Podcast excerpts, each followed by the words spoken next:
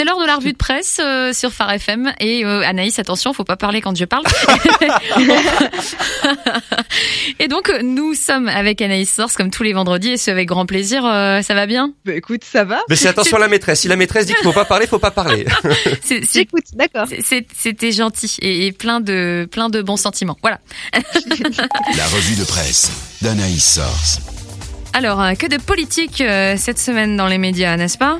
Elle est partout et à toutes les sauces, Anaïs. Et elle ne va pas très bien, Sandrine, si l'on en croit Réforme, qui parle même de détresse du politique. Ce qu'on appelle la politique politicienne est marquée en France par une grande indulgence à l'égard du machiavélisme, des mensonges et des brutalités.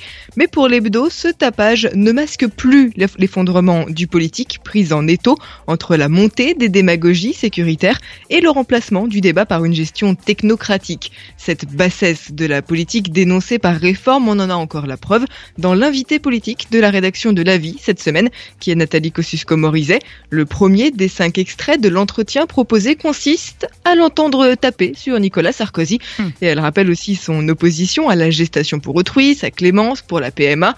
Christianisme aujourd'hui rappelle sur son site que NKM veut aussi pénaliser la prédication subversive. La prédication subversive. Qu'est-ce que ça veut dire exactement?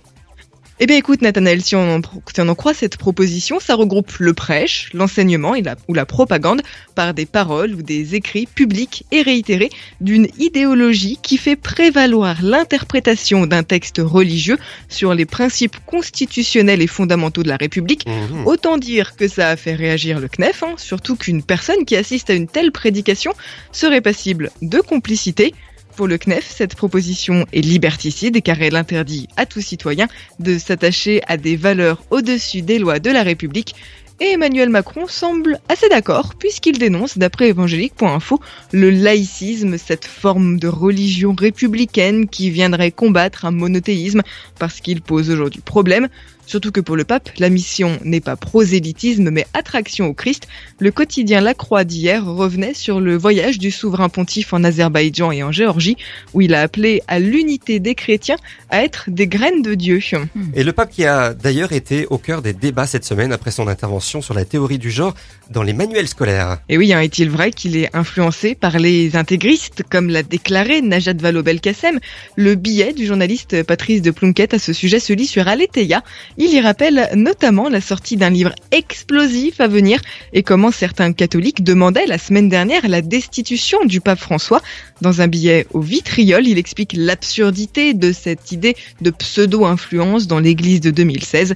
Et que dirait alors Najat Vallaud-Belkacem de Donald Trump qui estime que la communauté religieuse et évangélique a tellement à offrir à la vie politique américaine mais que les lois empêchent de s'exprimer librement.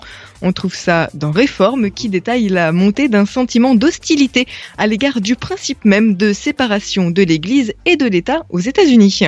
Allez, on finit cette revue de presse avec un petit mot people. Kim Kardashian est à l'honneur ce matin, même dans la revue de presse, Anaïs.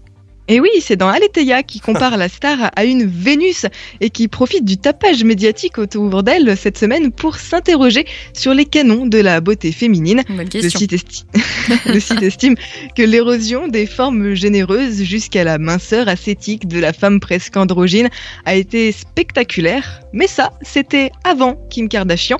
Avec elle, une page s'est s'est tournée dans l'histoire de la silhouette féminine jusqu'à présent représentée par Kate Moss, dite la brindille. Oula. En effet.